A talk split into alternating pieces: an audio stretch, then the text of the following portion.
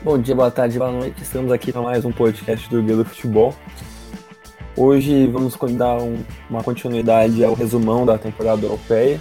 Hoje a gente vai falar das ligas um pouco mais periféricas, falar dos times que foram promovidos nas para as primeiras divisões das principais ligas europeias e como sempre estou aqui com o meu amigo Vitor Emanuel. Boa noite, Vitor. Boa tarde, Rodrigo. Bom dia, boa tarde, boa noite, galera. Vamos falar um pouquinho agora das, das ligas um pouco menos faladas. Vamos fazer um podcast menor, né? Para não, ficar duas horas falando igual o último.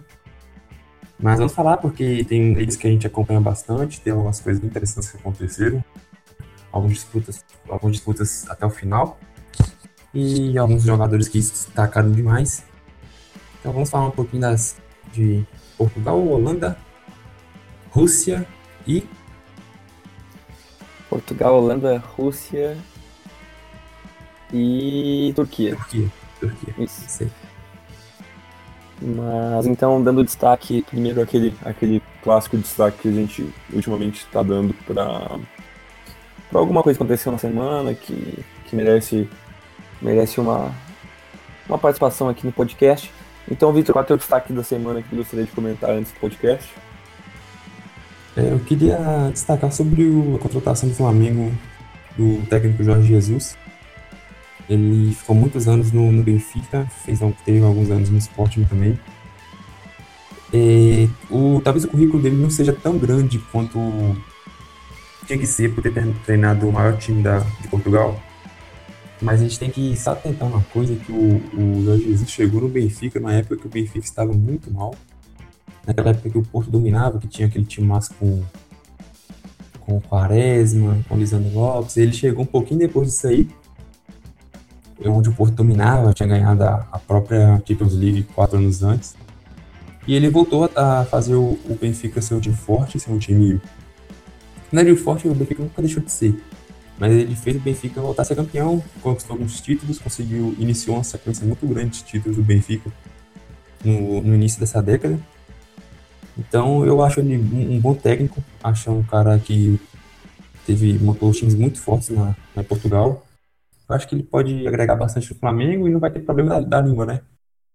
Então acho que o Flamengo mandou muito bem. Eu acho que ele é um, um técnico bem forte que deve fazer o Flamengo jogar bem melhor do que, do que ele vinha jogando. O Jorge Jesus é um técnico que eu acho que vai, vai incorporar um novo estilo no futebol brasileiro. É um técnico, como tu disse, fez um bom trabalho do Benfica. Aí saiu obrigado, foi pro rival e, e não fez um trabalho ruim no Sporting, mas também teve toda aquela confusão no Sporting que a gente já, já falou algumas vezes aqui, que o ambiente não era dos melhores, mas muito muito interessante essa, essa aquisição do, do Flamengo para o restante da temporada.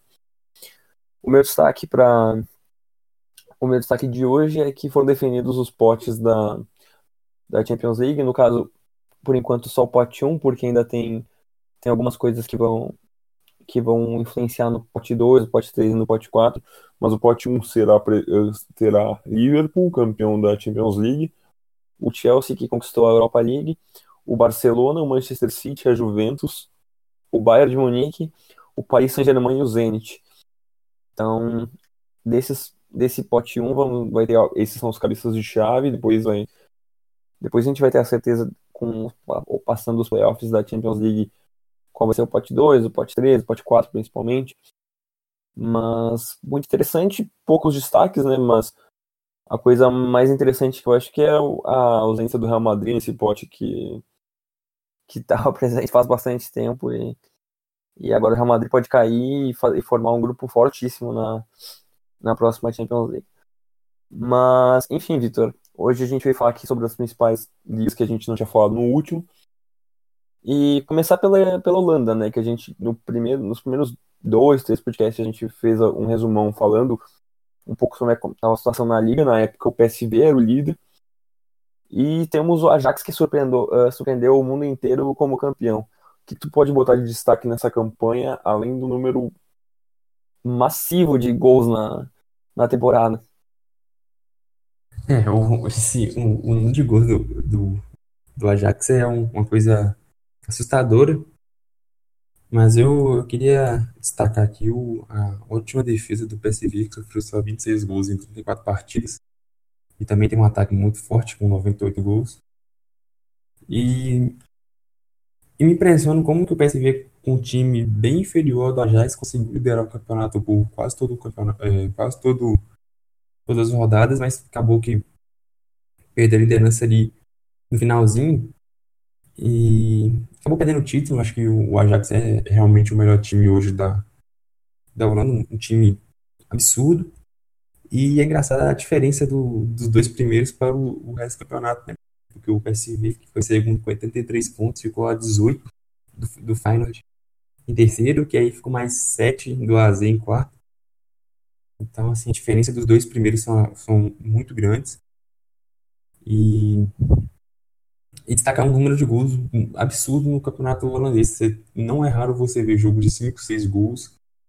Você vê no, no, nos playoffs de, de rebaixamento, jogos com 3 a 2 alguns 5 a 0 teve jogo de 5 a 4 Então, é, é muito legal o campeonato holandês, tem muitos gols e muitos, muitos jovens surgindo, surgindo bem, fazendo traga no campeonato. Daqui a pouco nós veremos ele nas, nas grandes ligas. Destacar também o Ajax, que foi campeão da Copa da Holanda e ainda fez essa campanha histórica na Champions League, né? Então foi uma, uma temporada dos sonhos pro, pro gigante holandês. O mais interessante para mim foi que eu não fazia ideia que fazia muito tempo já que o Ajax não era campeão da Eredivisie, né? Que 2014, 15, 2015, 16, 2017, 18 foi o PSV o campeão. 2016, 17 foi aquela campanha extraordinária que o Feyenoord acabou com a, a dinastia do Ajax e do PSV que desde o começo do século os únicos campeões diferentes de Ajax PSV tinham sido o Twente e o AS uh, em 2008, 2009 e 2009 10.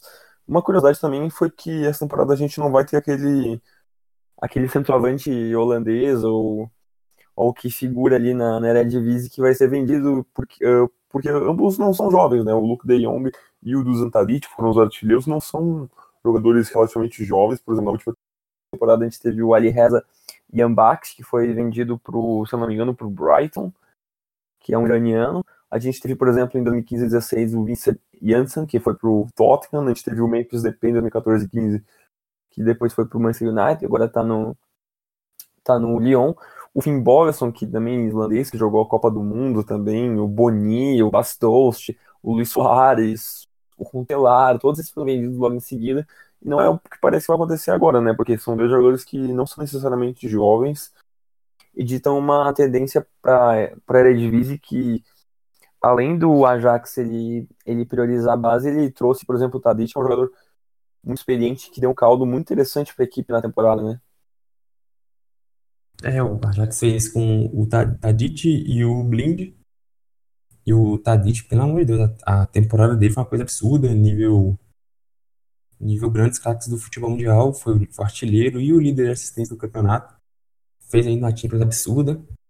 Então foi um ótimo acerto, um cara que já tinha ido bem na própria Eredivisie, teve alguns bons momentos na na, na, né, na Premier League e voltou, o cara acabou com o campeonato. Realmente ele foi muito acima da média por números, né? Outros teve ótimos desempenhos, como o Frank de Jong, o Ziyech, mas ele, além do desempenho, os números dele são coisas absurdas. E só para só para meio que explicar o que a campanha da Ajax como foi, né? Teve 3.5 gols de média por partida, foi um ataque estrondoso. Eu até mandei pro pro Vitor que foi o terceiro melhor ataque da, da história da Eredivisie. Foi uma coisa de louco. E a gente tem que pensar que antigamente o futebol era era com a defesa, defesas fracas, muitos gols, e, e pensar que esse Ajax conseguiu igualar uma média de gols daquele, daquele, daquela época é uma coisa fantástica. O PSV também tem um time legal, tem jogadores como o Lozano, que é muito bom, tem o sistema defensivo do PSV, às vezes, para mim, parecia que era um pouco superior ao sistema defensivo do Ajax, porque o Ajax até tem o Delight, mas o sistema defensivo do PSV me parecia ser um pouco, um pouco melhor, tanto que foi a melhor defesa do campeonato com, com alguma sobra, né? Porque foi 27 gols que sofreu, o Ajax sofreu 32. E a partir daí o, a defesa menos vazada foi do, do Feyenoord e do Groningen com 41 gols sofridos, né? Então foi uma excelente defesa do, do PSV que sofreu bem menos do que um gol por partida. E acho que foi isso que fez o PSV ter, um, ter uma disputa interessante com, com o Ajax, né? Essa defesa, essa defesa muito boa, mas nesse caso quem, quem ganhou foi, foi o ataque. E além do PSV, o time que sempre figura ali no top 3, bem parecido como em Portugal, né, com Porto, Benfica e Sporting sempre em terceiro, o Feyenoord ficou em terceiro e jogou basicamente um campeonato à parte, né, porque ficou surpreendentes 18 pontos atrás do, do PSV, que foi o vice-campeão, ficando 21 pontos atrás do Ajax, campeão, mas ficou 7 pontos à frente do AS, e foi para a Europa League com até alguma folga, né, e, e o Feyenoord agora com a aposentadoria de Van Persie, com então tem um elenco que não é mais aquele elenco que tanto que já de Kurt tinha saído, não é aquele elenco que que tinha sido campeão, não, não, não parece muito com aquele elenco que tinha sido campeão há duas temporadas, né? É, o Feyenoord, acho que basicamente o campeonato dele foi atrapalhar os, os gigantes, né? Ele fez 6 a 2 no, no Ajax, numa vitória absurda. É, ele empatou com o PSV em Eindhoven. Então ficou ali no meio da tabela, teve alguns destaques, o Van foi bem, o Bergus foi ótimo, fez, fez uma temporada muito boa também. Teve, surgiu alguns jovens jogadores, o Guilherme tá, tá se consolidando no time. O Van Persie teve uma temporada de despedida bem interessante também. O campeonato à parte, como você falou, foi, teve um ataque positivo, 75 gols, foi o terceiro melhor ataque também, uma defesa ok também. E eu acho que não. As coisas estão voltaram normais na temporada. O time forte, é um time para os padrões da Holanda, é um time forte, mas bem abaixo dos, dos gigantes. E, e, é um time um pouco mais velho do que o normal na, na, na Holanda. Então vai ter uma, acho que uma, uma, mini, uma mini reformulação aí, vão saindo, alguns jogadores devem ser vendidos.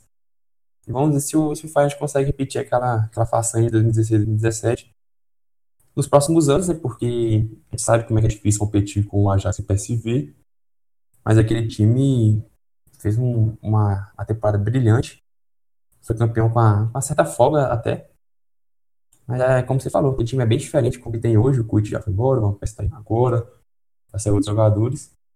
E acho que as coisas voltaram ao normal, né? Porque aí os outros abaixo também foi é o AZ, que também há muitos anos é o quarta, a quarta força da Holanda, o Vitesse em quinta, aquele time que tem vários jogadores do Chelsea testado.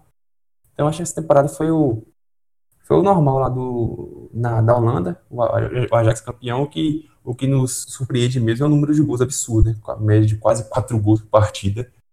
É uma coisa que a gente raramente vê. Uh, acho que a gente mais ou menos deu uma passada boa ali por que aconteceu na parte de cima, né? Como tu disse, o, o AZ foi o quarto colocado e, e foi também para a Europa League. E aí tem essa peculiaridade, né, que eu e o Vitor a gente estava até conversando antes do podcast, que tem um, um playoff da Europa League com quatro times, que ano teve Vitesse, o Trash, Heracles Groningen brigando para mais uma vaga na Europa League, né? Mas por que diabos existe um playoff de Europa League, né?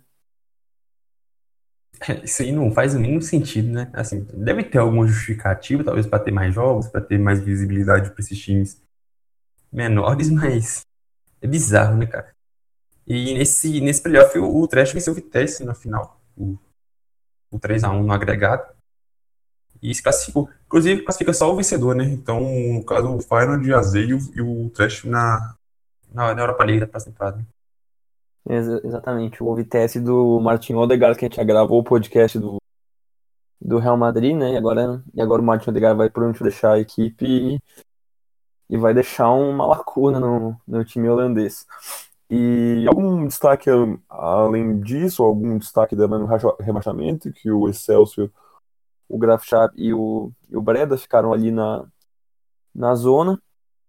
E acho que não tem nenhum destaque além disso, né? Porque não são times também muito tradicionais que brigaram para não cair.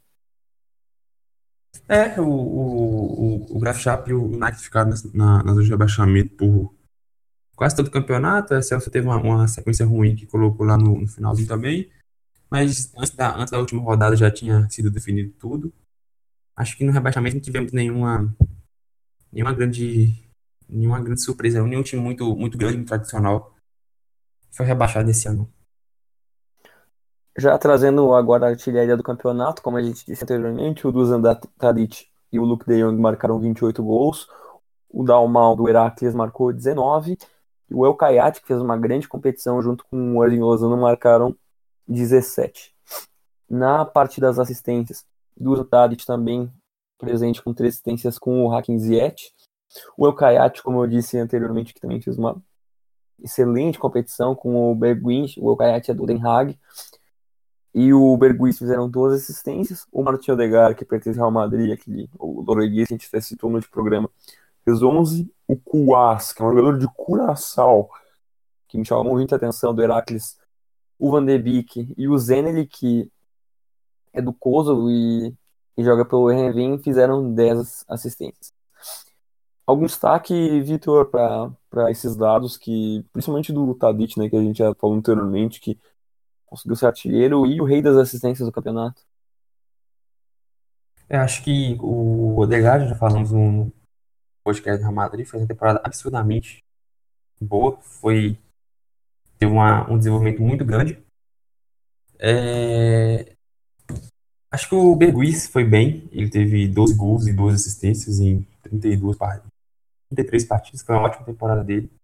Um dos, é, o craque do Feyenoord, ainda 27 anos, talvez ainda tenha uma chance em algum, algum centro maior, porque ainda tem, ainda tem idade para isso. E acho que é só isso mesmo. O Van de Beek, né, com bons números, além do desempenho dele, muito bom na, na Champions, teve bons números aqui também na, na Eredivisie. E acho que é isso. O El Kayat também fez uma temporada muito boa pelo, pelo Den Haag. E, e pena um, um pouco mais velho, acho que não vai ter oportunidade de outros times maiores. Mas foi uma temporada muito boa, com 29 participações em gols, né? Então, esses destaques individuais aí fora do. Fora do. Dos três, três quatro grandes. É, eu tava dando uma olhada quando eu tava pesquisando pra a pauta que o Kayat jogou também no Queen's Park Rangers, no, Bo no Burton, lá na Inglaterra. Foi revelado pelo PSV, mas também nunca tinha feito uma temporada de tanto destaque sim. E uma boa temporada dele no AD Den Haag, que é o. Agora ele pertence ao AD Den Haag um, um bom nome, talvez, até para os times medianos ou, ou até para um Feyenoord da vida na, na Eredivisie. As melhores avaliações do campeonato foram o Hakim com sobras, com 8.34. O Steven Berguis fez 8.09, uh, que é uma pontuação muito boa. O Dusan Tadic quase chegou nos 8. Depois Luke de Jong com 7.73. Evin Lozano com a mesma pontuação.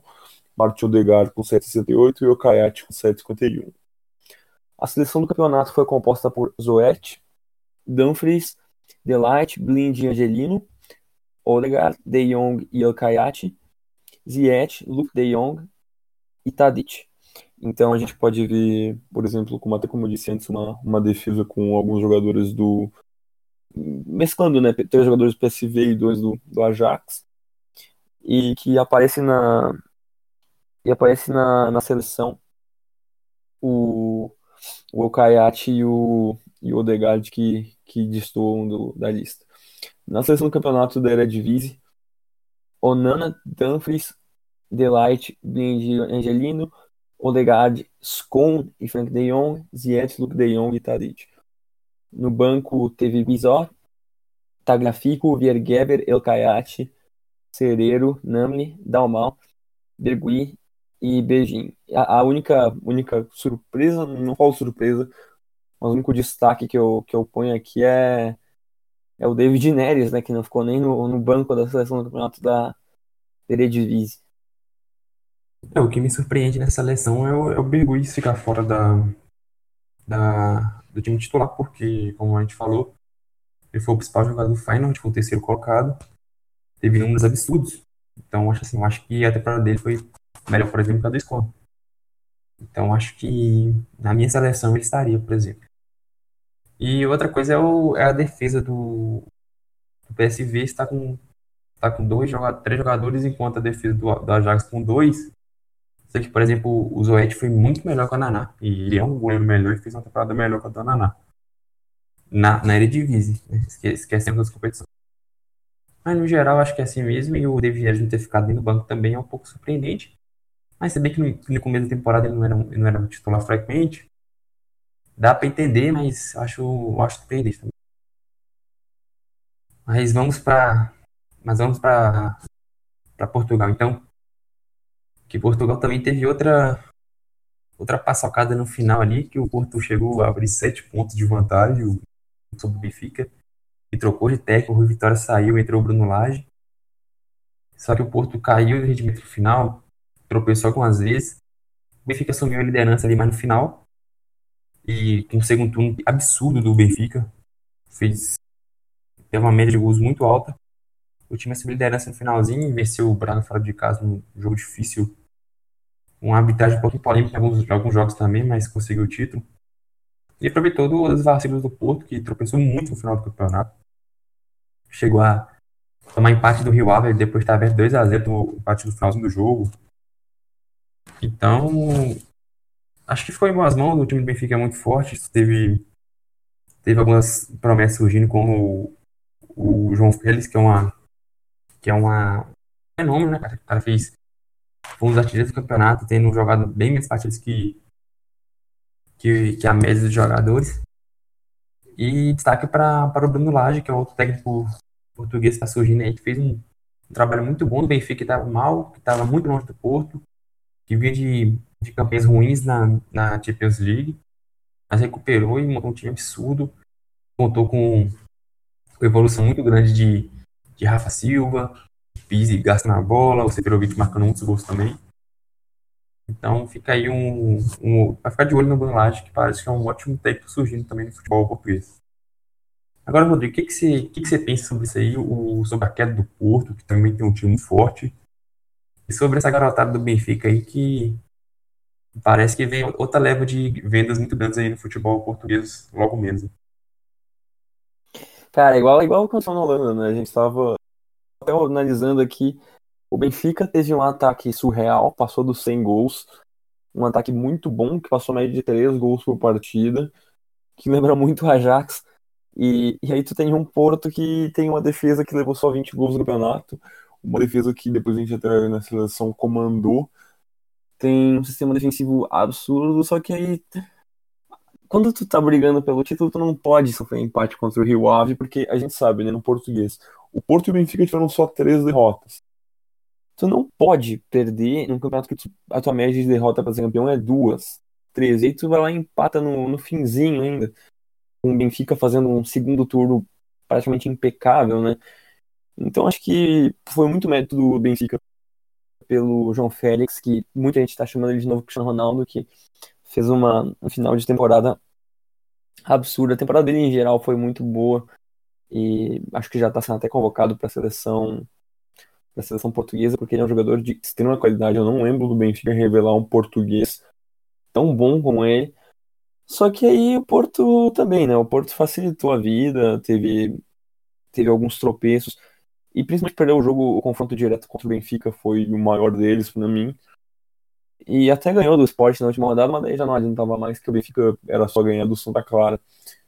Então, sem muita surpresa, o Porto abriu uma boa vantagem, só que eu acho que hoje o Benfica é um time mais bem estruturado que o do Porto, né? Então, contou também com com esse auge dos jogadores, o próprio Seferovic não parou de marcar gol. Então, sem muita surpresa, uma excelente campanha do Benfica. O Porto também não fez uma má campanha, né? Tendo em vista que venceu 27 partidas de 34 e perdeu só três vezes, levou só 20 gols. É uma campanha muito boa, né? Absurda. Não, tu, vai, tu vai ver depois na seleção, né? Mas aí a gente vai ver, né? Tem o Alex Telles que vai ser negociado com o Atlético de Madrid, provavelmente. O Militão vai para o Madrid o Felipe, que já, tá, já foi anunciado pelo Atlético de Madrid. Então vai perder a defesa inteira, mas, mas que temporada, né? Que temporada a defesa do, do Porto. E, e sei lá, se vier o Keylor Navas, talvez pro lugar do, do acho que hoje é. Hoje seria até um acréscimo, né? Exatamente. O Keylor Navas a gente já conversou que é um, um goleiro de elite. O Cacilhas fez bons anos, mas o Keylor Navas hoje é, é, bem, mais, bem mais goleiro que o, que o Cacilhas. E só voltando ao Benfica, cara, o absurdo que foi o ataque do Benfica, foram 103 gols em 34 partidas. O melhor ataque teria é, em 34 jogos foi do próprio Benfica em 2015, 2016, que fez 88. Então, esse Benfica de 2018 2019 fez 15 gols a mais que o melhor ataque em, em campeonato de 34 rodadas. Lógico, assim, de, dos, últimos, dos últimos 10 anos que existem só 34 rodadas há pouco tempo, assim, há, há mais ou menos 5 anos que voltou a ter dois times na primeira divisão de Portugal.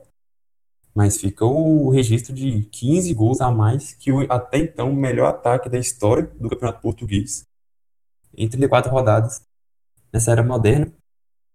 É, eu acho sensacional isso, porque foi um time muito, muito, muito prolífico no ataque, com vários, vários jogadores. Você tem Rafa Silva, você tem Seferovic, João Félix, Pizzi, Jetson Fernandes, Jonas também teve sua, sua participação importante. Muitos jogadores que contribuíram bastante com gols. Agora, fechando aqui o, os classificados para competições europeias, o, o Sporting fez 74 pontos, ficou em terceiro, a posição comum do Sporting. O Braga fez 67. O curioso é que o Braga foi por bastante tempo o principal perseguidor do Porto, mas teve um, alguns momentos bem ruins. Tomou goleadas dos times principais. Chegou um momento ele perdeu três partidas seguidas, acabou que o Sporting ultrapassou e conseguiu a classificação direta para a fase de grupos na Liga Europa. Mas deixar bem registrado aqui que o Braga se consolidou como a quarta força de Portugal, né? Há alguns bons anos fazendo boas campanhas, já, teve campanhas de vice-campeonato de Europa League, vice português. Então fica registrada mais uma boa campanha do Braga, com, com o brasileiro naturalizado português Diego Souza sendo o principal destaque. E o sexto, o quinto ficou o Vitória Guimarães, com 52 pontos, empatado com o Moreirense, mas o Vitória Guimarães, Vitória Guimarães é, é, teve vantagem no confronto direto. E o Vitória Guimarães, desde que voltou para a primeira divisão, também fazendo boas campanhas, campanhas sólidas, se classificando frequentemente para competições europeias. É, europeias. Então, deixa esse destaque também para o Vitória Guimarães, que está sendo um time com boas campanhas, um time que aparenta ser bem estruturado lá no futebol português.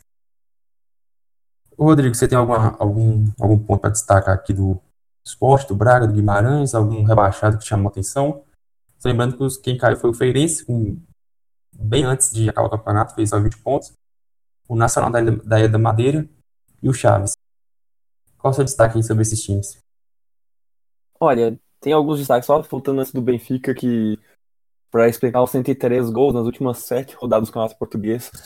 Em seis o Benfica marcou mais, ter quatro ou mais gols.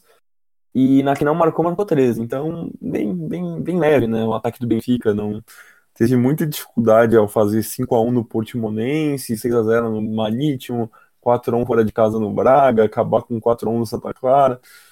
Sem, sem muita dificuldade. E outra coisa que me chamou bastante destaque foi como na Eredivisie a gente tem campeonato à parte no terceiro colocado final, na, na primeira liga, na, na Liga Nós, a gente teve um, um campeonato à parte pela disputa terceiro lugar, né? Porque, porque mente bastante hum, a, a classificação, uma vez que o uma vez que o Sporting ficou sete pontos à frente do Braga, mas a disputa pelo terceiro lugar foi muito forte. Teve muita, durante muito tempo do campeonato, o Braga foi o terceiro colocado. Eu até pensava que essa podia ser uma temporada que que o Braga que o Braga conseguiria conseguiria ficar em terceiro e, e figurar diretamente na Europa League, mas não, porque infelizmente temos que falar, né? Bruno Fernandes FC. Que temporada absurda e genial do jogador do esporte. Essa eu vou deixar pro, pro Vitor falar, porque se tem alguém que idolatra Bruno Fernandes, esse alguém é Vitor Emanuel. Ah, cara, a temporada do Bruno Fernandes é uma coisa absurda. Ele, ele bateu o recorde de meio-campista com mais gols em, em uma temporada entre as 10 principais ligas do futebol europeu na história. Se não é na história, é nos últimos, sei lá, 20 anos, 20, 30 anos. Acho que desde quando tem registro mais, registros mais fiéis à realidade, o, o Bruno Fernandes marcou mais de 30 temporadas só no, no campeonato no campeonato português fez, fez 20 ele bateu o recorde que até então do Alex. Cara, um jogador que teve passagem pouco apagada pela, pelo futebol italiano, mas foi pro, foi pro seu país, se tornou grande craque do classificou, acho que ele carregou nas costas o esporte pro, pro título da, da Copa da Liga, pro título da, da Taça de Portugal, para classificação direta para para a fase de grupos da Liga Europa é, assumiu o protagonismo que era do Bas Dost.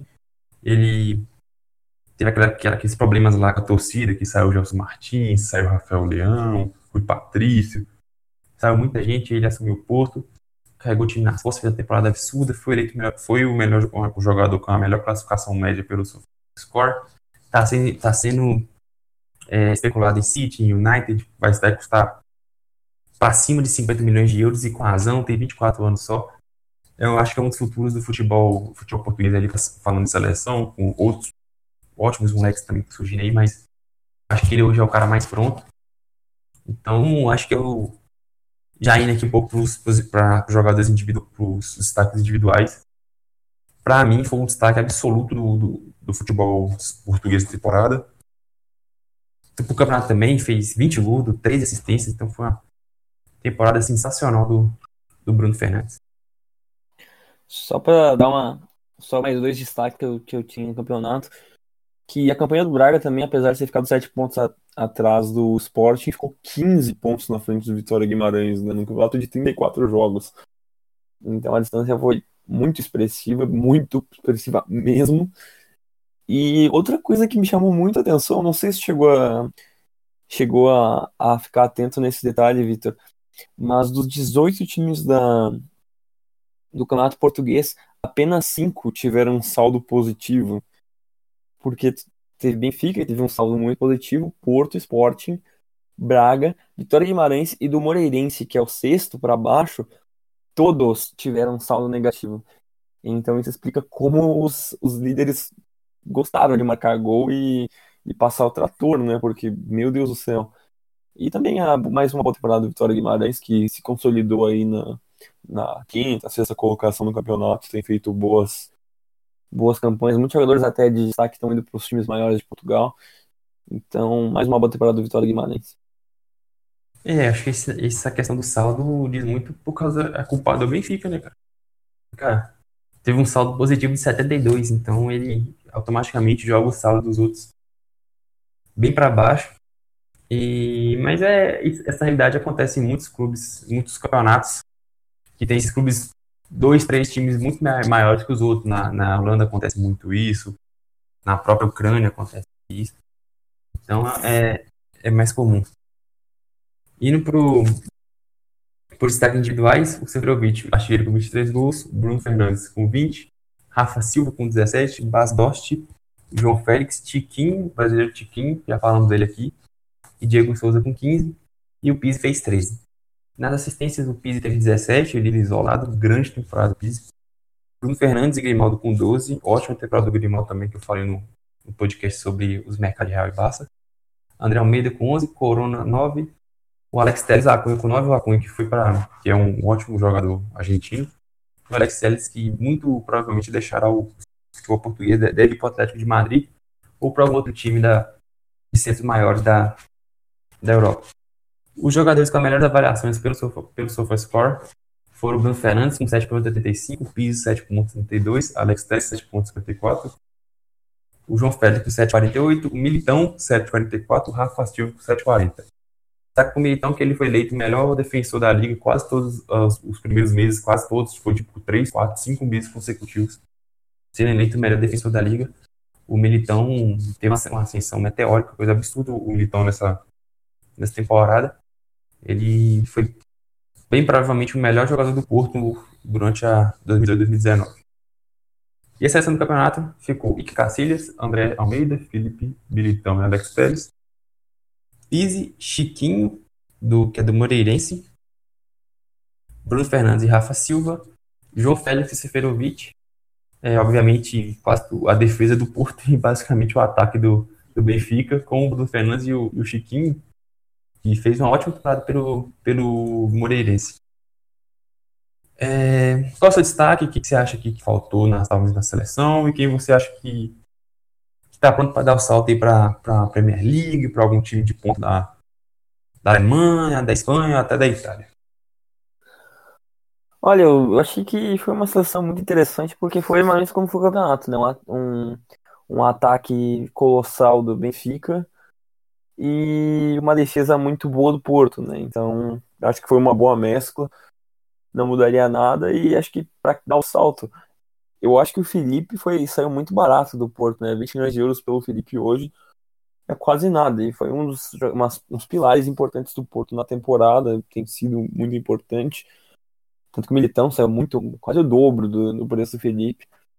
Acho que mais que o dobro até do preço do Felipe. E, e, é, e é isso, né? Porque o, Porto. Ele é mais velho, né? É mais velho, mas mesmo assim, eu acho que eu acho que ele valia um pouco ainda mais de, de valorização. Um excelente jogador e. E, e, e tô ansioso para ver onde vai parar o Bruno Fernandes. E porque dessa surgiu o negócio de Master City querendo ele, dando Bruno um Fernandes na mão do jogador. Guardiola ser uma coisa pornográfica.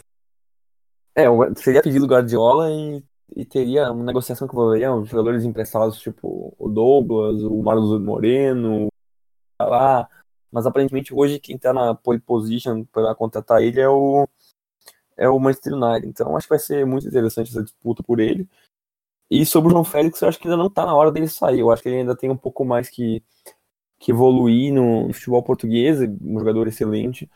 Mas eu acho que ainda tá muito novo, muito maduro para muito pouco maduro para sair do, do campeonato português. Eu acho que daria mais uma, uma janela, porque ele ainda é muito jovem.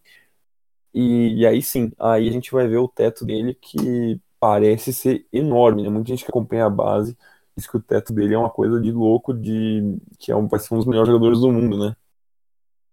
É, o, pelo que ele já mostrou, ele promete mesmo, porque o cara fez uma ascensão meteórica e foi um dos principais jogadores no, no título. Já trazendo, já trazendo agora o, o campeonato russo. Não sei se o Vitor tem mais algum destaque no, no campeonato português. Mas, mas na Rússia tivemos o campeão com tranquilidade, né? Com comemoração, inclusive, durante o voo, que o Lokomotiv não tinha vencido a partida, o Zenit comemorou na, no avião, que foi campeão no campeonato de 30 jogos, campeão com 8 pontos de diferença, é uma vantagem bem, bem significativa, né? E, e esse ano, mais um título da equipe de São Petersburgo, Vitor. É, o Zenit consolidado aí como um gigante na Rússia, e o engraçado é que geralmente os campeonatos russos, eles não têm essa diferença toda, assim, não é, não é muito comum a gente ver um time disparar como o Zenit disparou. Eu sempre lembro de, alguns, de algumas disputas bem, bem mais acirradas. Mas o Zenit tem um, um time muito forte. Acho que é o time, bem, é o time mais completo do futebol russo, com, a, van- com vantagem pro, pro segundo, que deve ser o CSKA, que foi mal. Mas merecido o título. O, um time muito forte. O Asmon fez uma temporada muito, muito boa. E já, já adiantando, eu queria destacar a campanha do Krasnodar, que está se tornando um, um time grande na, na Rússia. Ele tá, é um time bem jovem, vem fazendo campanhas boas há muito tempo. Já teve, já teve campanha boa nas Copas também, teve campanhas boas nas competições europeias, na Europa League, e vai se classificar para os playoffs da Champions League. né? Vamos, vamos ver se consegue chegar à fase de grupos. Mas eu queria destacar, já, já me adiantando, ao Krasnodar, porque são alguns anos tomando protagonismo aí do Spartak, que vem muito irregular, o próprio Lokomotiv também tem momentos irregulares. E o Krasnodar não, tá sempre aí no, entre os 5, 6 primeiros do campeonato. É, bem interessante, né? Porque o, o Krasnodar tem dois brasileiros, agora o Alice nacionalizou russo, mas tem o Wanderson também fez um bom campeonato. Bem interessante. Eu acho que o Zenit toma uma grande vantagem para os concorrentes pelo tamanho, pela quantidade de estrangeiro que o elenco tem, né? Por exemplo, tem aquela legião na Argentina que tem o Driussi, tem o Rigoni, tem o Craneviter, tem o Mamana. Tinha até mais um que agora até. Ah, o Paredes, que foi, ah, que depois a gente vai ver que foi o grande destaque do, do campeonato, mesmo saindo do meio da, da janela. Paredes era o melhor desses todos argentinos, mas foi vendido 40 milhões para o Paris Saint-Germain. Mas muitos argentinos, a gente tem um meio-campo que tem nomes experientes como Marquísio, tem também o Vilmar Barrios, que veio do, do, do Boca Juniors, e, e exatamente, tem o, o Noboa, que fez um. Acho que faz duas temporadas, fez três ou duas temporadas, fez uma excelente temporada pelo Rostov, não, não chegou a engrenar, mas continua no elenco do, do Zenit, então acho que a mescla de. Por exemplo, tem o Ivanovic no elenco, é jogadores que são multicampeões, e acho que no campeonato russo, que costuma ser um campeonato muito nacional, que tem muitos jogadores do país, eu acho que isso, isso pesa, né? E esse ano não, não deu nem pro, como diria Aqui os gaúchos não deu nem pro cheiro pro Lokomotiv Moscou, que temporada passada foi campeã com o Farfã destruindo absolutamente tudo pelo caminho, que teve só a mesma pontuação do, do Krasnodar, que eu tô bem, bem ansioso para ver se vai conseguir chegar na fase de grupos da, da Champions League. E que campanha fraquinha do CSK, né? Não, não faziam muito tempo já que não, não, não ficava fora de uma Champions League. É, o CSKA, que é um, um dos times mais tradicionais aqui da Rússia, ele, ela uma equipe que vem muito tempo na Champions League, fazendo boas campanhas, venceu o Real Madrid duas vezes na temporada, cara. Olha só, fez, fez 3x0, não foi no, no Bernabéu? Foi, foi, não. foi bizarro. Então, jogadores multicampeões lá com Fev, o Zagoev, o Shenikov, jogadores bem legais, mas decepcionou bastante, fez só 51 pontos, só venceu 14 vezes em 30 jogos. Só fez 46 gols também. E ficou fora da Champions League depois de muito tempo, né? Agora vai, vai pra Europa League, ver se consegue fazer uma boa campanha lá, que já foi campeão uma vez também, em 2003. Acho que foi 2003, se não me engano, 2005, por aí. E vamos, vamos ver, né? O, é um time grande, provavelmente deve ser o maior da, da Rússia, mas fez uma campanha muito ruim. Além disso, outro time fez muito, muito mal, foi muito mal, foi o Dinamo Moscou, né? Mas isso já é, já é não é nem novidade mais, né? É, o Dinamo Moscou caiu um tempo atrás aí, ficou uma temporada na, na segunda divisão. E é mais de uma temporada, se eu, não me engano, ficou alguns anos na segunda divisão. E veio na, na sequência muito ruim na, na, de campanhas, há muito tempo que não faz a campanha de destaque. E é um time muito grande, né? Um time que tem alguns títulos mas que vem na, na crise bem grande. Não, até o rebaixamento do Dinamo Moscou ele não tinha caído nenhuma vez, né? Quando caiu foi uma foi uma comoção na Rússia, porque é um time muito tradicional lá. E o time que gosta de empatar, né? 15 empates em 30 jogos, empatou os últimos 5 jogos do campeonato. Por 5 pontos não, não, não ficou em 13 terceiro, que é o playoff do rebaixamento, que é a posição que ocupou o Samara. E, mas mas mais uma campanha bem, bem ruim do Dinamo Moscou. E voltando ainda ao CSKA, ficou 13 pontos na, atrás do, do Zenit, e ainda destacando o CSKA, que tem o Mário Fernandes, que talvez seja até vendido para para futebol inglês na próxima temporada. O CSKA teve o Rodrigo Becão como zagueiro nessa temporada, um bom zagueiro. Eu fiz a, a primeira trade até, até, que eu fiz no guia foi de bons nomes da temporada brasileiros, e o Rodrigo Becão era um deles, a ser comprado pelo CSKA. Tem bastante potencial. É, não, um milhão de euros, acho que é, é nada, é ridículo.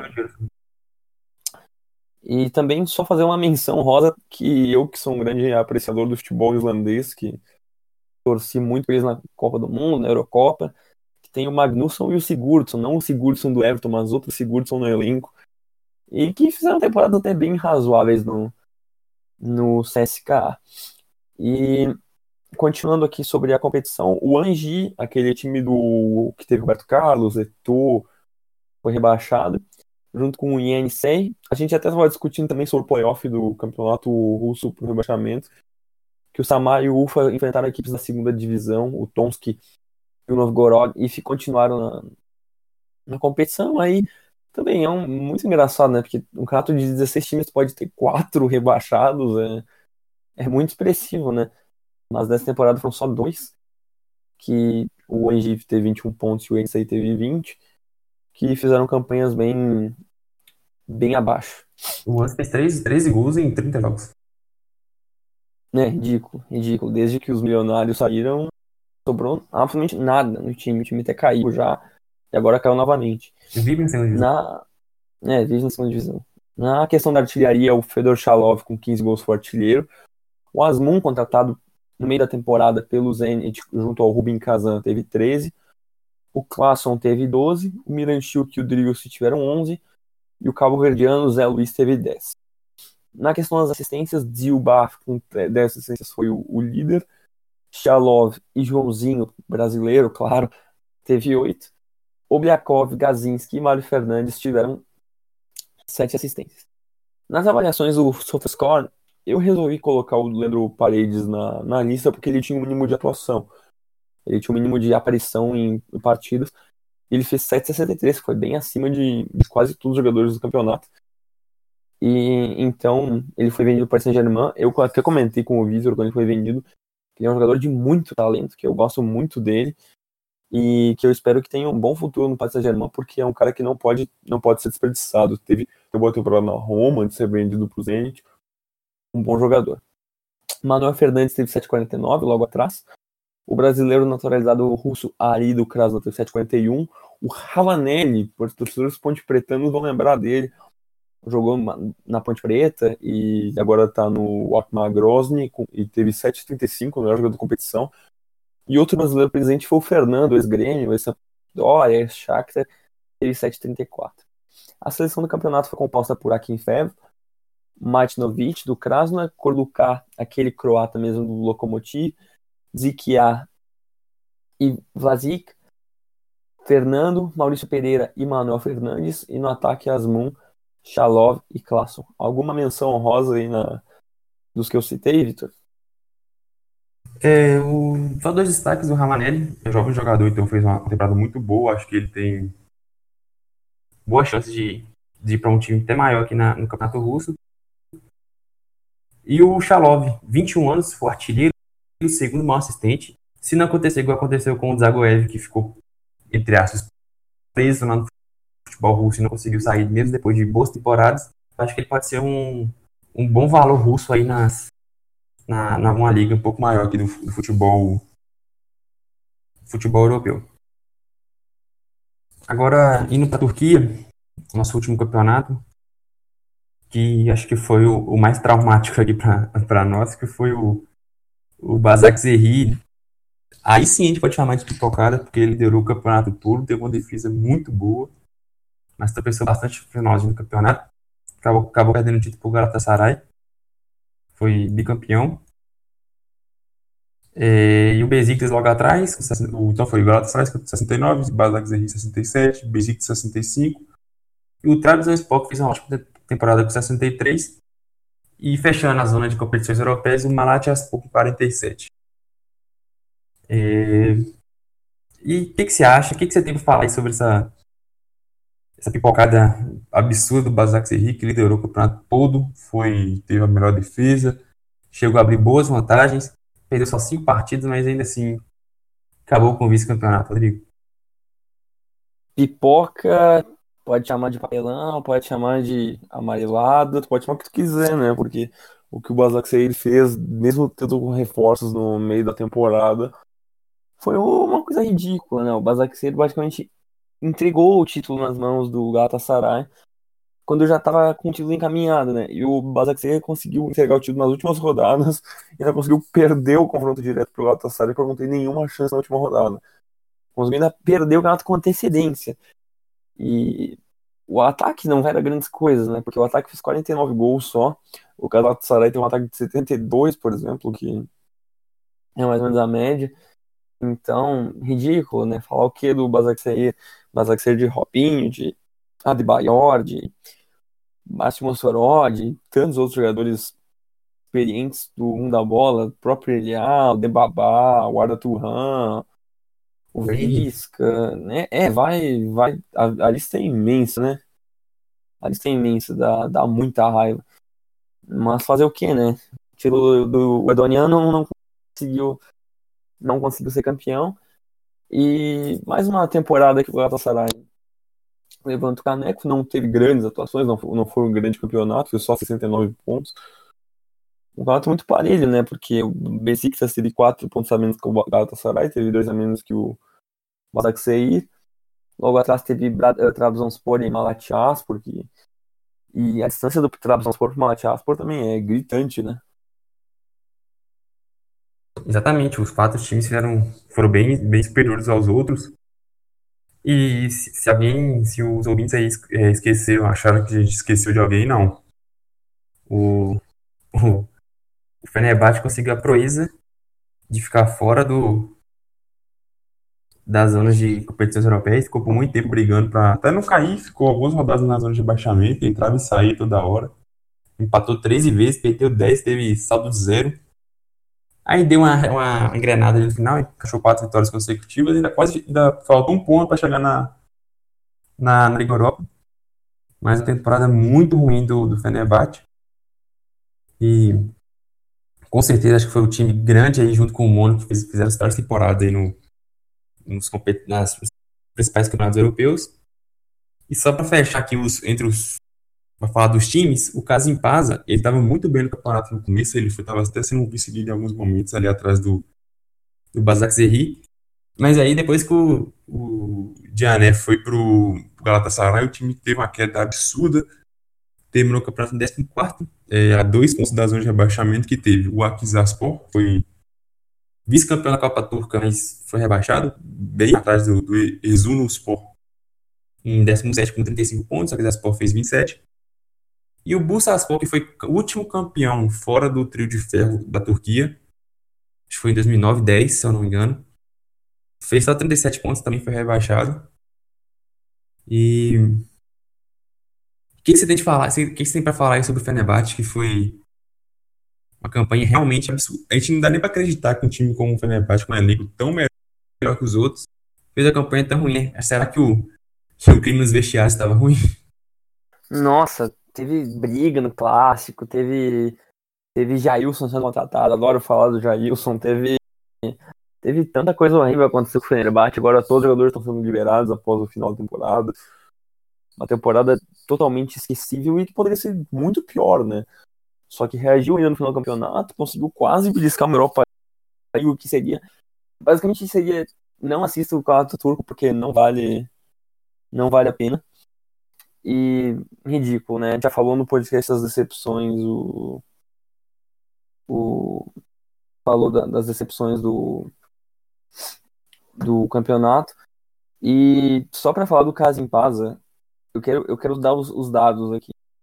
Desde o dia 28 de janeiro, o caso em Pasa engrenou com sete derrotas seguidas, Aí empatou duas, aí parecia que ressurgiu ganhando do, dos dois times que caíram, do Erzurum e do Akizar, e depois também não venceu mais, né? O, o Kasimpasa conseguiu ficar umas também ali, né, na, naquela. Mas foi um campeonato horroroso o Kasimpasa. E e acho que além, além dessa péssima campanha do Fenerbahçe, esse campeonato turco muito atípico, né? Porque Fenerbahçe não brigou por nada, quase caiu. Aí o Basaksehir entregou o título pro Galatasaray, o Besiktas nem fez cosquinha na disputa do título. Então, um campeonato sem muitos destaques, né? É, o, os, os times, times, grandes ali foram o Fenerbahçe quando ficaram na, na puta tabela. Os, o Galatasaray, Besiktas, o Trabzonspor também é um time muito tradicional. Fez uma boa temporada. Acho que se destaca aí o Besiktas que estava enfrentando uma crise muito grande, né? Crise financeira, teve que liberar alguns jogadores, inclusive, mas conseguiu se manter lá em cima, fez uma, uma boa temporada. E acho que foi isso. Acho que vamos. Agora, destaques individuais a gente teve, né? O Jané fez uma. Marcou incríveis 30 gols em 29 partidas. Aí tivemos o Vedat Muriki, que é de Kosovo, né? É Kosovo mesmo, né? Isso. isso, isso. Marcou 17 gols. O experientíssimo Burak Yilmaz fez 16 gols em 22 jogos, uma média muito boa. O Pape Cissé, que passou por Newcastle, fez, fez boas campanhas lá na Premier League, marcou 16 gols também. E o Rota Diego fez 15. É, destaque aqui pro Robinho, que marcou 12 gols, foi o, o vice-artilheiro do, do Basak Zerri. E o artilheiro do Basak Zerri foi o Edin Visca, que fez, deu, deu 14 assistências, foi líder de assistência, além de marcar 12 gols, de marcar 13 gols, 13 gols, isso em 34 partidas, fez uma ótima temporada o Bosnia Visca. No ranking de assistências foi, teve ainda o Liait e o Quaresma, aquele mesmo rei da Trivela com 11. O, no AKM e o Passan com 10, o 13G com 9 e o próprio Muriqui com o Castro com 8. Nas melhores avaliações, o Edin Visca foi o melhor avaliado com 7.61, Dianek 7.50, o José Souza 7.45, o argentino, o Liait, 7.39, aquele mesmo que jogou pro, o Roma, jogou na Fiorentina, também há muitos anos no, no Campeonato Italiano. Robinho, 7.29, Muriqui, 7.27. E o Belhandar, 7.26, decisivo na reta final do campeonato. O Belhandar que foi o que conquistou o título é, Francisco Montpellier em 2011, 2012, que fez aquela temporada absurda, um, ótimo jogador ele andar. E a seleção do campeonato tivemos Gunok, Epureanu, do, o Gunok do, do Bazak Zerri, Epureanu do Bazak Zerri, o Skirtle do, do Fenerbahçe, o, ficou muitos anos no, no Liverpool, inclusive está sem contrato, que é uma, uma opção aí no mercado. E o Gael Clichy, que jogou por Arsenal, Manchester City, foi o fechou a defesa. No meio de campo, Ed Visca, José Souza, o Benandá e o Liait. No ataque, Jané, Muriqui e o Rodadiga. Diané, a parte, foi uma coisa totalmente fora do, do normal. Quais são os seus destaques individuais aí do, do Campeonato Turco? O Robin foi bem, né? Robinho foi bem, cara. O Robinho foi bem pelo Sivaspor e ele foi contratado no meio da janela pro, pro Basaksehir, porque aparentemente lá na Turquia eles não ligam pessoa tá condenada por estupro ou não, né? Mas campeonato, campeonato muito bom do, do Robinho. Mas, mano, ele nem tá jogando, né? Tá condenado, mas fazer o quê, né? Turquia é, isso aí. A Turquia, né, cara? Vai se tornar uma coisa Turquia. É, e aí, mas. A gente sabe como é que funciona, né? É. Mas mais uma boa temporada do Benfica. Melhor avaliação de novo. Excelente jogador. Um excelente jogador Bósnio, um dos melhores jogadores da seleção. E também destacar que o Kosovo está tendo muitos bons jogadores, né? O Kosovo na seleção, a seleção nacional está tendo um excelentes resultados ultimamente.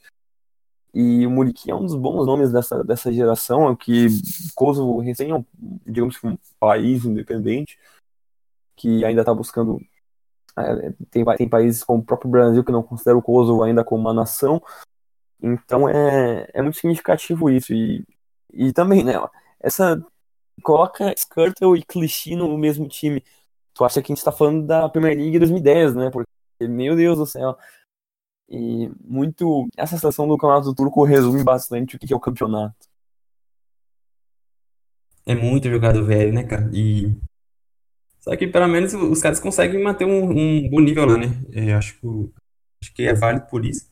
Acho que vale assistir em um outro clássico ali, algum outro jogo importante ali, para ver os, os, alguns jogadores que a gente viu com muito destaque na, nas ligas grandes, tem aquele última, aquele, última, aquele último momento ali com um, um campeonato de um nível relevante, de, que, de alguma pressão, porque lá as torcidas são muito, pressionam bastante, né? Lá as, rivalidades são muito grandes. Mas é como você falou, cara, acho que um, um, a gente gosta, a gente conversa bastante um pouco, vê alguns, alguns lances, mas parar para assistir o campeonato turco é só se tiver com muita vontade mesmo, porque o nível é bem abaixo. Rodrigo, das isso, das principais, das nove principais ligas foi isso, né? Agora vamos vamos só passar os outros campeões das ligas que têm alguma relevância, que a gente vai para para as segundas divisões, pode ser? Sim, com certeza. Pode, pode falar aí a, a grande lista de campeões alternativos da, da Europa nessa, nessa temporada. Oh, na Áustria, deu de sempre Salzburg campeão. Na Ucrânia, deu de sempre Shakhtar campeão. Na Bélgica, o Genk foi campeão. O Young Boys bicampeão na Suíça. Na Croácia, olha que surpresa, Dinamo Zagreb campeão com 40 rodadas de antecedência. O PAOK voltou a ganhar o campeonato grego depois de muitos anos, ainda conquistou ainda a Copa da Grécia, foi uma festa. Depois procurem na internet a festa da torcida do PAOK lá na, na Grécia, foi uma coisa absurda. Na Escócia, acho que também teve, tivemos uma surpresa muito grande. O Celtic ganhou pelo oitavo ano seguido, se eu não me engano. Foi a terceira tríplice coroa consecutiva. Na República Tcheca, o Slavia Praga, que fez uma ótima campanha na Europa League, conquistou o campeonato da República Tcheca. E na Sérvia, eu, a gente estava até olhando, ficando, ficando na dúvida. Parece que falta ainda um, algumas rodadas. Ou, é, depois a gente vai, até o final do, do podcast a gente confia. Mas o, o Estrela Vermelha está disparado na frente, está mais de 10 pontos na frente. Então, já, é, já é, é, campeão também. O Estrela Vermelha voltou a, a, conquistar o título. Depois de uma sequência muito boa partizão, o Estrela Vermelha é, voltou a dominar o, o Campeonato Sérvio. Alguma, alguma coisa a destacar ou deu a lógica, né? Todo mundo, todo mundo foi campeão aqui, é campeão todo ano mesmo, quase todo mundo. É. É, não, não tem muito o que falar, né? Acho que não, não sei nem se é destaque, mas o Celtic fez uma coisa que o time faz, né? Porque acho que nunca aconteceu na história de um time ganhar três coroas consecutivos, nem o, Nem o próprio Paris Saint-Germain conseguiu fazer isso na, na França, até porque já perdeu o Ligue 1. Esse ano perdeu a Copa da França e a Copa da Liga. Então nem o Paris Saint-Germain na França, que tem um amplo domínio, conseguiu fazer uma coisa tão, tão grandiosa como o Celtic fez, mesmo trocando o Brandon Rodgers, né? Então, o Brandon Rodgers foi pro Leicester. Então acho que esse é o único destaque que eu tenho, porque o resto é totalmente comum, basicamente bem previsível. E também a festa do, do PAOK na Grécia é muito, muito expressiva, né? Tem que, tem, que, tem que deixar bem evidente isso. E, Vitor, já partindo agora para as equipes promovidas para a primeira divisão do top 9 ligas, que, a gente, que eu separei, que foi que a gente gravou podcast passado e nesse. Na Championship. Oi, deixa eu falar. Só para confirmar, o, realmente o campeonato já acabou e o Red Star foi campeão. Ah, boa. Confirma. Boa. Uh, a gente já falou no, no, não foi no último, foi no alguns podcasts passados a gente falou da Championship que o que quem ganhou o playoff foi o tradicional Aston Villa. Então, muito bacana a volta do Aston Villa para a Premier League, um time de muita tradição, campeão europeu, um time que já foi, acho que se eu não me engano, está em sexta ou quinta na de maiores campeões ingleses da história, então muito interessante, muito legal essa volta do Aston Villa, que voltou junto com os canários do Norwich, que foi campeão da Championship, e o tradicional Sheffield United, que não jogava a Premier League há um tempo, né? Tem alguma menção, Vitor? Ah, é o só para destacar mesmo, legal ter, ter o Aston Villa de volta, né? Time muito tradicional que é sempre bom ver um, ver um time grande como Aston Villa, campeão europeu também, na Premier League. Eu e o Vitor, a gente estava esperando acabar todas as ligas para fazer finalmente esse podcast, mas a Espanha, né, resolveu ter mais duas rodadas. Aí a gente, não, não, não vamos esperar. E... Não vai acabar nunca? Não, não vai acabar nunca. 42 rodadas. Puta merda, não tem como esperar tanto. Mas o Sassuna já é o campeão e já tá com muita folga e, e vai voltar para a primeira divisão espanhola. O Granada tá quase tá quase classificado diretamente para a La Liga. E ainda vai ter a rodada 41, que é amanhã, dia 4 de junho. E a rodada 42 vai ser no dia 8. Então falta pouco para acabar a segunda divisão espanhola. E tem muitos times tradicionais brigando ainda por playoff. Tem Málaga, tem Mallorca, tem Albacete, tem muitos times que ainda estão brigando ali. Tem o próprio Deportivo La Coruña, que hoje está fora do playoff.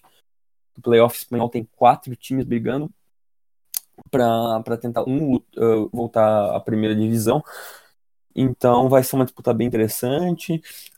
Alguns times tradicionais. O próprio Málaga recentemente jogou Champions League, o Deportivo La Coruña foi multicampeão na, no, na década passada, então uma campanha uma campanha perfeita do Osasuna que subiu. E e o que que tu tem de destaque na Espanha, Vitor? Ah, aqui o, a campanha do Osasuna também, é, com certeza, foi, foi disparado o melhor time do campeonato, campeão com alguns vantagens de antecedência. Só para complementar o que você falou, Anota aí. Granada, Albacete, Málaga, Mallorca, Cádiz, La Corunha ou Real Oviedo. Um desses, dois desses times estarão na, na, na, primeira divisão do Campeonato Espanhol na próxima temporada. E agora, pulando para a Alemanha, a gente já falou no último podcast da decepção que foi o Hamburgo, que não subiu para que não subiu para a Bundesliga depois de cair pela primeira vez na história.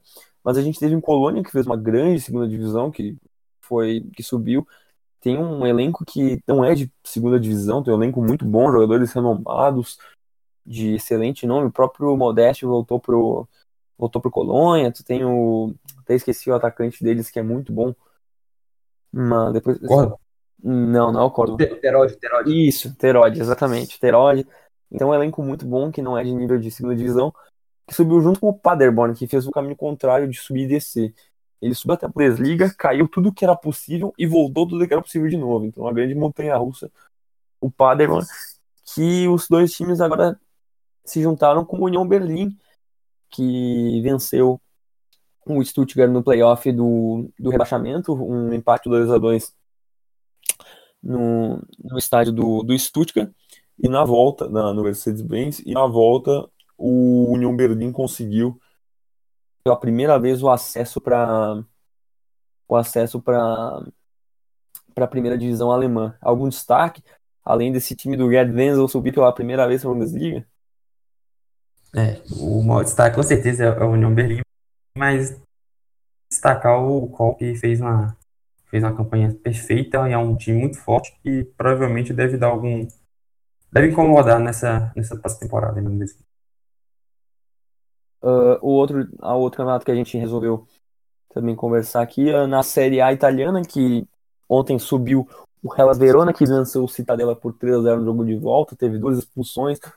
O Citadella tinha feito 2 a 0 na ida, 2 a 0 já uh, na volta, o Verona já classificar o Verona, mas fez 3 a 0 então passou pelo Citadella, que era o ia ser o time com a menor população nas principais ligas, apenas 20 mil pessoas moram em Citadella que subiram junto com os tradicionais Brescia e Lecce né, para a primeira divisão italiana. Fazia um tempo já que eu não vi essas duas equipes na, na elite, né? É, ficaram alguns anos aí nas, nas divisões inferiores, né? Muitos times da, da Itália passam por processo de, de crise financeira, e acaba falindo e tem que voltar depois. Mas eu, eu particularmente gostei bastante desses três times, três times bem tradicionais do futebol italiano que voltaram, principalmente o Verona. Eu, gosto do Verona, é um time bem grande, é um time que conquistou alguns títulos no, no campeonato italiano e é, e é legal ver, ver cada times mais, times mais fortes, torcidas é, relevantes na, nas, principais, nas principais ligas. Né? Na Liga, o Brest subiu com, uh, com antecedência e o Metz juntou ao, ao Brest, só que o Metz a gente já está acostumado a ver na Liga, então, então sem, sem muitas novidades. No campeonato português subiram Famalicão, que eu confesso que eu nunca tinha visto na minha vida antes de, de ser promovido, e o Gil Vicente, que também já é figurinha carimbada na primeira divisão, né, Vitor? O, o Passo Ferreira também, não? O Passo Ferreira chegou a subir? Eu tinha notado só o. Passo Ferreira foi, campeão. O, o, não, o, mas o, o questão do campeonato português ele, ele gera dúvida mesmo, porque é o seguinte: o Gil Vicente ele caiu há, um, há umas temporadas por uma questão de um escândalo envolvendo uma, algum jogador eu lembro de, acho que foi até um brasileiro. Aí ele acabou sendo, sendo rebaixado. Acho que foi até pra terceira divisão, uma coisa assim. E aí, só que ele foi meio que absolvido, ele meio que ganhou o processo e ele foi. E ele meio que subiu da terceira pra primeira de novo, entendeu? E, nessa temporada, você pode observar que no campeonato, na primeira divisão, foram, foram três rebaixados, geralmente são dois. Então, por isso, aí subiu o Passo Ferreira, junto com esses dois que você falou, o Passo Ferreira foi até o campeão. Ah, agora, agora faz sentido. Pra completar agora a lista dos campeonatos na Rússia, Tambov e Sochi, que Sochi recebeu a, as Olimpíadas de Inverno, alguma, acho que foi no ano Copa do Mundo. 2011, eu acho. 2014, 2014, porque Olimpíadas de Inverno é em ano de Copa. Subiu junto, ah, é verdade. subiu junto com o Tambov. E interessante, né? Porque são duas equipes que nunca, eu pelo menos não lembro de nunca disputarem a, a, a a primeira divisão russa, e também fazer a menção rosa que no campeonato russo tem os outros dois confrontos que a gente já citou anteriormente. As equipes da primeira divisão ganharam da segunda, então a gente só teve dois promovidos no campeonato russo, né? É, o engraçado é que é meio que o. Acho que o, são, são 18, né? Aí o décimo. Não, são, são 16, 16. times, né? Isso. Então é o, o décimo terceiro joga com o quarto, da segunda divisão e o 14 joga com o terceiro da segunda divisão. Aí quem vence, se é o da primeira divisão, ele, ele se mantém, se é o da segunda divisão, ele sobe. É bizarro, né? Mas aí isso acontece. E aí os dois da primeira divisão conseguiram se salvar. É, dá bastante chance, né? Mas, mas enfim. Na Eredivisie a gente teve a volta do Twente, né? Que foi campeão até na, nesse século da Eredivisie. Junto com o RKC e com o tradicional Sparta Rotterdam de, de Rotterdam rival do, uh, principal rival do Final. E bem interessante ter o Twente de volta, né? A gente lembra do, daquele Twente que estava extremamente falido com ter que vender o, Ziet pro Ajax. E desde aquela época a gente falava que ele ia ser muito bom. Só que sem Ziet o Twente não conseguiu segurar na Eredivisie e agora tá de volta. É. Não, o, que bom que o, Ziet, que, que o Twente voltou, né? Acho que vai naquela linha que eu falei. Eu gosto desses times mais tradicionais, time que foi campeão recentemente, foi pra Champions League, fez boas campanhas. E foi bem, ele meio que passeou no campeonato na segunda divisão da Holanda, voltou com meta e voltou com, com tranquilidade. E só para fechar a lista do campeonato turco, o Deniz Spor, o Gençebirliğ e o Gazier, Gaziantep subiram para a primeira divisão turca. E times também que não tem muita tradição no campeonato. Acho que a única coisa é que o Bursaspor, né, que chegou até ser campeão, caiu e agora vai ser substituído por equipes que não tem muita, muita tradição no campeonato turco, né, Vitor? É, o, o, Bursaspor fez uma campanha muito ruim, chegou a, chegou a se recuperar algum momento, mas caiu de novo. E eu costumo falar quando tem time grande brigando por rebaixamento, eu até falava com, com você, porque assim, a gente sabia que o Fenerbahçe não ia ficar lá para sempre. E isso aí é preocupante para quem já tá lá embaixo, porque assim, a tendência, cara, é muito difícil um time grande desse tamanho ser rebaixado. Então, a tendência é ele salvar e quem, quem tiver lá embaixo ficar cada vez mais para baixo. E foi o que aconteceu, quando assustou, não, já, já não tinha mais campeonato, ele conseguiu vencer ali algumas rodadas no finalzinho, mas não conseguiu se salvar. Só para terminar, depois vocês olham como, como foi o, o jogo entre o RKC, o All, o da, da que subiu para Eredivisie contra o Go Ahead Eagles. Foi 5 a 4 Depois vocês olham o que, que aconteceu o, nesse jogo. Não, boa, boa dica do, do Victor para completar o campeonato holandês. E, Victor, só para só completar aqui, qual é o teu destaque de leitura agora para os nossos ouvintes para depois do, desse grande podcast? É, eu vou deixar um texto da Trivela sobre o Tigres, que a gente falou aqui dos campeonatos europeus, né, alguns principais. Vamos falar então da, da, da principal liga fora da Europa, depois do Brasil, né? Acho que junto com a, a Argentina e a mexicana é um, é um campeonato muito legal, muito forte, tem muitos jogadores bons, estádios, uma média de público bem maior que a, que, que a gente costuma ver por aqui. E o Tigres ganhou de novo, com o Gignac sendo decisivo de novo. Então vai dar uma lida lá, aquele time muito forte do, do Tigres, que acumula títulos lá, na, lá no futebol mexicano. Eu, eu deixei aqui como destaque um texto do The Moscow Times, que é um, um jornal independente da Rússia, fez um guia, de um resumão do campeonato russo, que até usei alguma coisa como de base aqui, que fala também sobre, sobre como foi o campeonato, que os russos continuaram acreditando no futebol um ano depois da Copa do Mundo, dos principais destaques, que foi recorde de público nessa temporada. Então, muito bacana ver que o futebol russo está utilizando os estádios, não todos, né? Teve muito estádio que virou elefante branco, mas bem bacana para ver como foi a temporada, a temporada russa em novos estádios. Então, Victor, dá o teu, o teu alô, diz aí as, as threads do, do Twitter que tu anda fazendo, novos planos que a gente tem pra, por aí, que a partir depois desse programa agora é mercado da bola. É, agora vamos falar do que a gente mais gosta, que é o mercado. E sigam lá no, no Twitter, né? O meu minha pessoal é VitorEPH. Sigam o Guia do Futebol, foi de onde tudo começou. Tem lá muitas threads, já fiz, fizemos algumas threads já, né, sobre Champions, sobre pratos europeus também, fizemos sobre o mercado da bola. Está saindo lá do forno aí nessa semana aí sobre mais sobre o mercado da bola. E que para quem gosta, a partir de, da próxima semana, só falaremos de, de transferências aqui por um bom tempo. E eu quero agradecer a todos que ouviram até aqui e até a próxima. Fecha aqui sempre agradecendo a audiência de todos no podcast que a gente teve algumas, alguns contratempos aqui para gravar, mas deu tudo certo no final.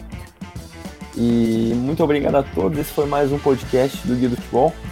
E, aliás, sempre, sempre deixando bem claro, deixa lá tua sugestão no Twitter, deixa tuas 5 estrelas no iTunes, nos escuta e nos siga no Spotify, nos acompanha onde você quiser. E era isso. Uma boa noite a todos, um bom dia, uma boa tarde. Esse foi mais um podcast do do Futebol.